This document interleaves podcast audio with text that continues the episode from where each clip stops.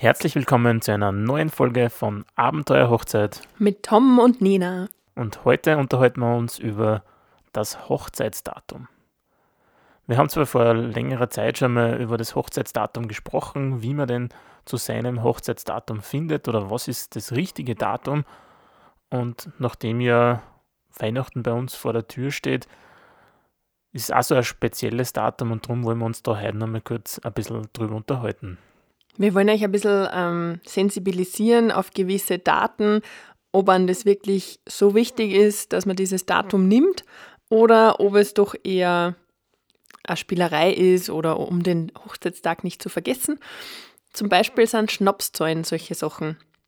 Ich habe selber am 9.9. Geburtstag und somit ist für mich ein Schnapszahl schon mal gar nicht in Frage gekommen, weil dadurch, dass ich da Geburtstag habe, ja, es ist einfach zu merken, aber so viele Leute wollen immer an einer Schnapszahl heiraten und ich verstehe das leider überhaupt nicht. Warum denn das so wichtig ist, dass man zum Beispiel den 6.6. 2006. 2006, genau. Oder was war dann heuer war so der 20. Juni 2020, wobei da hat man nicht wirklich heiraten dürfen. Aber der 20.08.2020 war, da haben wir zwei Hochzeiten fotografiert und gefilmt, gleichzeitig, also fast gleichzeitig.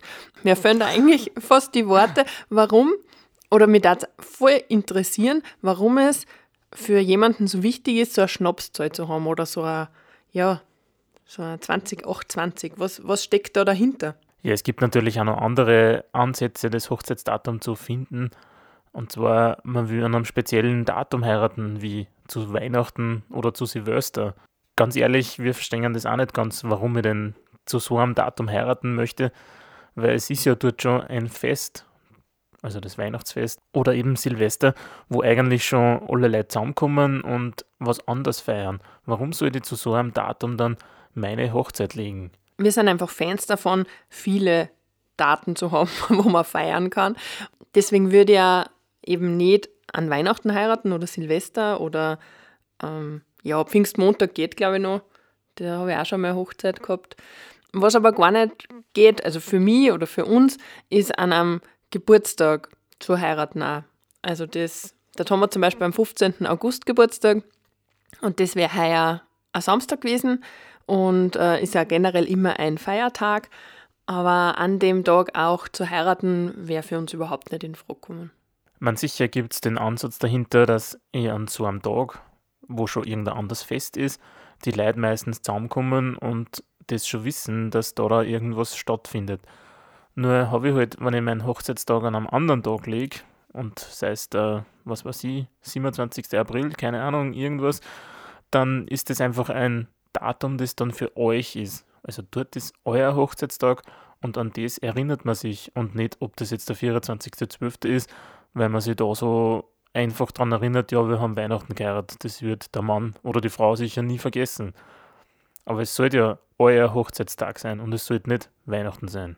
Was ich schon schön finde, ist, wenn man den 10. Jahrestag oder generell den Jahrestag nimmt, wenn der zufällig auf einen Samstag fällt oder man heiratet auch unter der Woche. Also das finde ich sehr schön. Auch wir haben also einen ähnlichen Ansatz gehabt. Wir haben äh, im selben Monat uns kennengelernt, wie wir dann auch geheiratet haben. Die Überlegung war zwar vorerst am 14. Februar zu heiraten und das war für uns so ein bisschen ein magisches Datum, nachdem man nicht mehr ganz genau sagen hat können, wann wir jetzt eigentlich zusammengekommen sind und was jetzt für uns der Jahrestag war. Somit war der 14. Februar sogar ein Samstag, nur in Oberösterreich waren da die Semesterferien. Es war ein Freitag. Und, oder war es ein Freitag, Entschuldigung. In Oberösterreich waren dann, dann zu diesem Zeitpunkt die Semesterferien und wir wollten halt einfach nicht, dass da die Leute Skifahren fahren oder einfach irgendwo anders hinfahren und nicht da sind, wenn wir dann unsere Hochzeit feiern.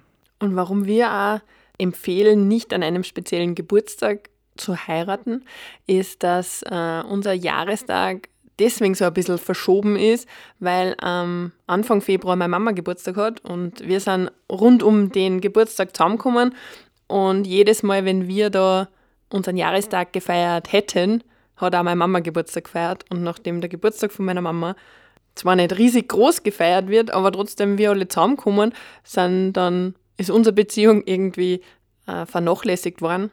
aus dem Grund würde ich einfach den Hochzeitstag nicht auf einen Geburtstag, zumindest nicht auf einen Geburtstag von Eltern oder Geschwister oder dem Brautpaar selber Brautpaar legen. Was jetzt für euch der richtige Hochzeitstermin, das richtige Hochzeitsdatum ist, ist natürlich ganz euch überlassen. Ob ihr jetzt eine Schnapszahl oder ein spezielles Festdatum nehmt, ist ganz eure Entscheidung. Wir wollen euch nur ein bisschen sensibilisieren und auch ein bisschen einen Gedankenstoß oder einen Gedankenanstoß zu geben, um das richtige Datum zu finden. Wenn ihr euch so ein spezielles Schnapszahldatum wünscht, ich weiß nicht, was in den nächsten Jahren kommt, aber äh, der 2.2.2022 konnte ich mir vorstellen, dass er sehr, obwohl es im Februar ist, ein sehr beliebtes Schnapszahldatum werden könnte. Und äh, sollt ihr euch das wünschen, weil das euch ein großer Herzenswunsch ist, dann denkt daran, dass die Dienstleister an solche Daten heute halt sehr schnell weg sind. Das bedeutet, wenn ich mir sowas wünsche, dann muss ich ein bisschen schneller oder früher mit der Planung anfangen, als wie beim unüblicheren oder beim normalen Datum, sage ich mal. Vor allem da muss man dann auch bei den Locations achten, dass die nicht im Vorfeld schon ausgebucht sind.